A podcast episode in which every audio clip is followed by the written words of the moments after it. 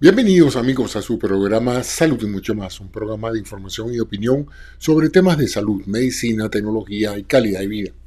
En el día de hoy quiero hablarlo sobre un tema bien importante,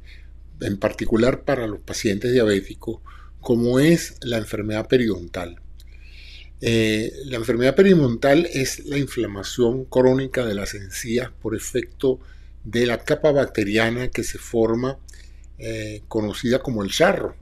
Allí se produce un fenómeno, un, proceso inflamatorio que se hace crónico eh, en virtud de que las personas no tomen frecuentes eh,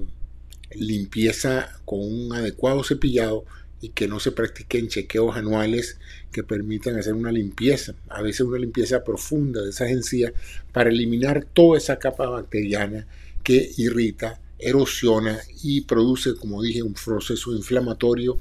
que se agrava con el cuadro de diabetes eh, tanto tipo 1 como tipo 2 y en particular en aquellas personas mayores de 40 y 50 años. Este proceso pues puede potenciar los niveles de glucosa en sangre elevados y, al contrario, las personas diabéticas tienen a tener una mayor propensión hacia la enfermedad periodontal. Así es que les recomiendo a todas aquellas personas diabéticas que tengan especial cuidado de ir a visitar al odontólogo con frecuencia para una adecuada limpieza dental que permita eliminar ese desarrollo bacteriano en las encías que termina erosionando no solamente la encía, sino eh,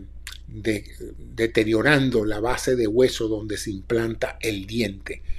ocasionando pues que el diente se coloque en una posición frágil, se haga flojo, se pueda descender,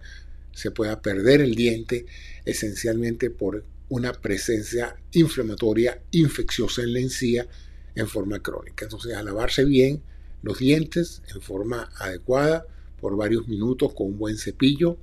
con una buena pasta de dientes y a prevenir la enfermedad periodontal que es más severa en los casos de diabéticos. Gracias.